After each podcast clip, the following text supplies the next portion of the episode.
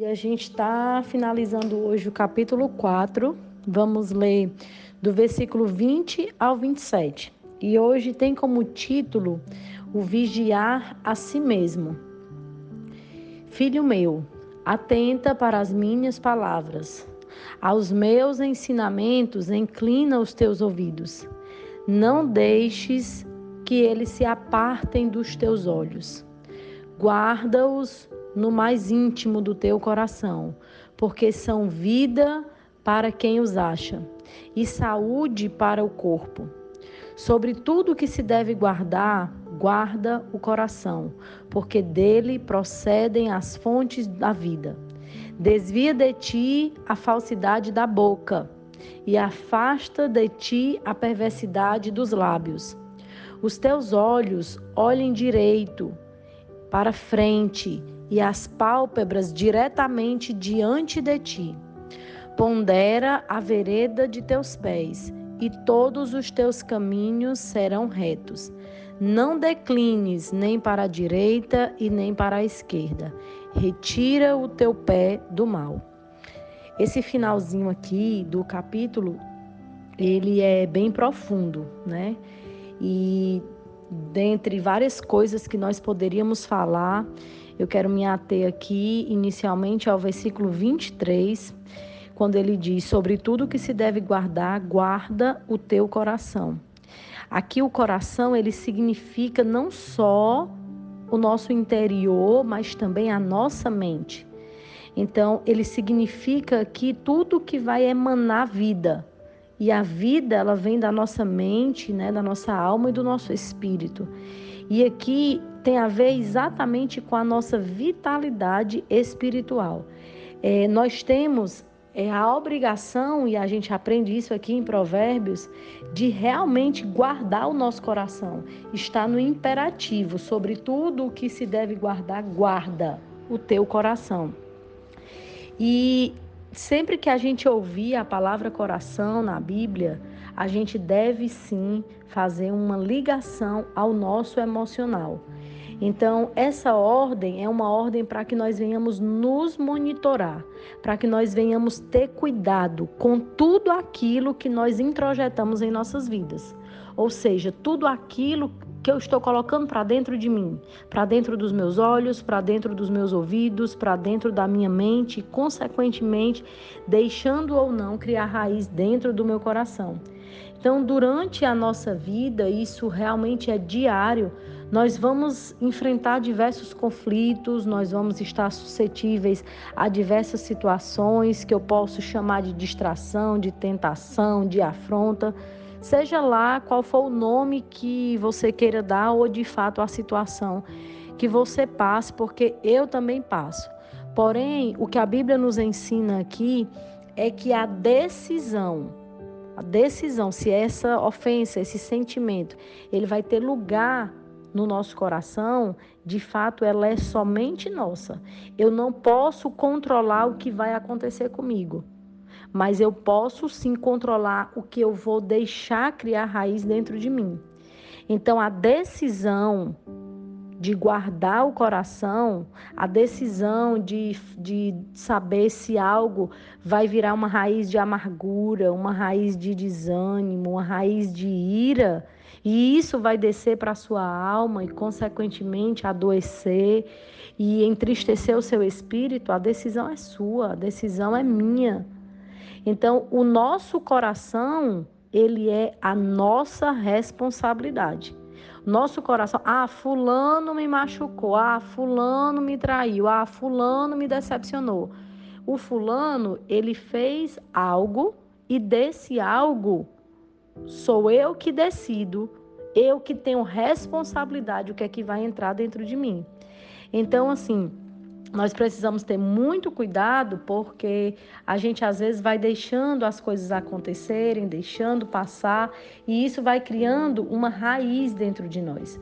E essa raiz de seja qual for o sentimento ruim, ele procede, ele vai preceder algo que nós não vigiamos e depois ele vai ter como consequência a nossa morte. E essa nossa morte não é só a nossa morte física, pode até chegar a ser a morte física. O salmista diz que porque eu não perdoei, é, os meus ossos adoeceram. Então, raiz, algumas raízes dentro de nós, ela, elas vão causar sim a nossa morte. Então, essa morte também é a nossa morte espiritual. Gerar tristeza, gerar ansiedade, gerar depressão. E aqui é, eu quero só ler um texto que está lá em Efésios 6,12 com relação a essas nossas lutas. Nós temos que nos atentar a quais são nossas verdadeiras lutas. A gente não luta contra as pessoas ou, ou nos, nos prevenimos contra o que as pessoas possam fazer a nós. A nossa luta, ela é contra carne e sangue. Lá em Efésios 6, 12 diz assim, ó. Porque a nossa luta não é contra a nossa luta não é contra sangue nem carne, ou seja, não é contra algo visível, palpável e sim contra principados e potestades, contra dominadores deste mundo tenebroso, contra as forças espirituais do mal nas regiões celestiais. Então, os nossos inimigos não são pessoas. As pessoas que muitas vezes nos machucam e nos afrontam. Os nossos inimigos são hostes e hostes demoníacas, hostes satânicas, que elas realmente são preparadas para um combate mortal elas são preparadas para fazer com que nós deixemos criar dentro de nós sentimentos que vão nos adoecer, sentimentos que vão nos maltratar, sentimentos que vão furtar a nossa alegria, a nossa disposição, a nossa felicidade. E por isso aqui Salomão, ele realmente nos exorta sobre tudo que se deve guardar, guarda o teu coração. E aí tem outro versículo muito interessante aqui nesse contexto, que ele fala dos olhos.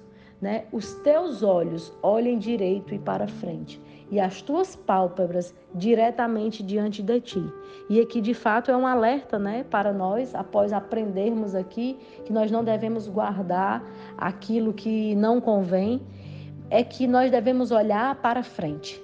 Nós devemos ter os nossos olhos fitos para frente. Essa semana a gente estudou sobre, até acho, acho que eu já falei em um dos estudos, sobre o modo estátua. Nós temos que desativar esse modo estátua na nossa vida.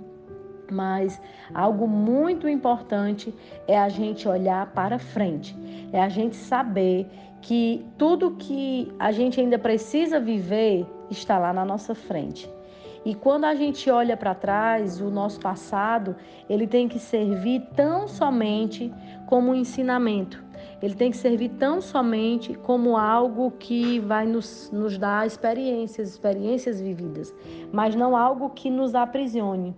Né? E o apóstolo Paulo ele fala muito sobre isso que a gente tem que fitar os olhos para o nosso alvo, para aquilo que está diante de mim, esquecendo-me das coisas que para trás fica, prossigo para o alvo, eu prossigo para frente.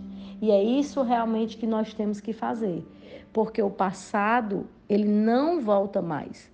O, o que aconteceu lá no passado não tem como ser mais consertado. Ele vai vir sim algumas consequências mas ele não tem mais como voltar. Então a gente precisa aprender a olhar para frente e declarar como o apóstolo Paulo declarou lá em Filipenses 3:14, que prossigo para o alvo, para o prêmio da soberana vocação que está em Jesus. E nós vamos orar nessa manhã, né? Teríamos muito mais coisas para falar, porque esse capítulo 4 realmente é riquíssimo ele encerra aqui dizendo que a obrigação de cuidar do caminho é nossa, que nós temos que andar em passos retos, vigiar as nossas veredas, não nos desviar nem para a direita nem para a esquerda. E todos nós temos sim, independente do grau de intimidade que a gente tenha com Deus, é, é óbvio que ao longo dessa intimidade isso aumenta ou diminui, mas nós temos dentro de nós a consciência que diz quando nós estamos fazendo algo errado ou não, que aciona né? Igual o brinquedinho ali do pica-pau, do lado um demôniozinho, do lado um anjinho. Nós temos essa consciência quando nós estamos fazendo algo de errado com alguém, quando nós estamos fazendo algo que desagrada a Deus ou que desagradariam aqueles a quem nós devemos prestar contas e temos responsabilidade com isso. E que vocês possam guardar isso também. Não se desviem nem para a direita nem para a esquerda. Foge, foge do mal, foge de tudo aquilo que vai distrair o teu caminho. Nós vamos orar. Senhor Deus e Pai, nós queremos nessa manhã, Senhor, nessa quarta-feira, pedir que o Senhor venha fazer morada em nós. Senhor, nós queremos olhar para tudo que nós já vivemos, tudo que o Senhor nos proporcionou viver e ter isso como experiência de vida. Experiência a qual eu posso repetir ou experiência a qual eu posso decidir não querer mais viver, não querer mais vivenciar. Nós queremos te pedir, Pai, que o Senhor nos ensine a guardar os nossos corações. Nos ensine, Pai, a vigiar aquilo que nós vemos, vigiar aquilo que nós ouvimos, vigiar aquilo que nós estamos escolhendo fazer. Que nós possamos, como aprendemos já essa semana, vigiar as amizades que nós escolhemos ter, as companhias que nós escolhemos andar. Que nós possamos, ó Deus, é, vigiar naquilo que também que nós fazemos com ou contra o outro. Que o Senhor possa moldar a nossa vida, que o Senhor possa moldar o nosso caráter, que o Senhor possa, de fato, moldar a nossa natureza humana para que ela possa ser completamente transformada em uma natureza celestial. Porque nós somos, sim, Senhor, seres espirituais. Então, nos faz encarar as coisas não com os olhos humanos, mas com os teus olhos que são bons, que são puros, que são espirituais.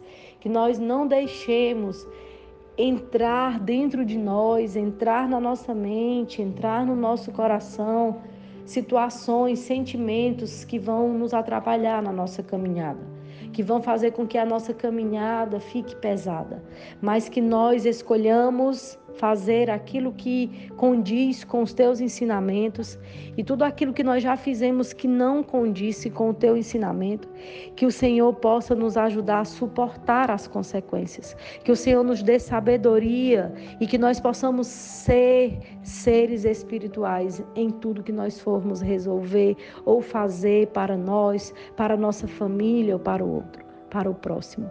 Fica conosco, nos dá sabedoria, nos livra, nos protege, nos guarda. Que o Senhor possa cessar todo esse espírito de pandemia, esse espírito de enfermidade da nossa nação e que o Senhor possa fazer com que os teus filhos tenham a fé aumentada, fortalecida por amor do teu nome, Senhor. Não por aquilo que o Senhor pode nos dar porque o Senhor já nos deu demais, o Senhor já fez demais. A salvação que o Senhor nos proporciona, ela não tem preço. E nós somos gratos. Mas por amor do teu nome, Senhor, aumenta a nossa fé. Aumenta em nós o desejo de te buscar e te adorar. Em nome de Jesus, amém.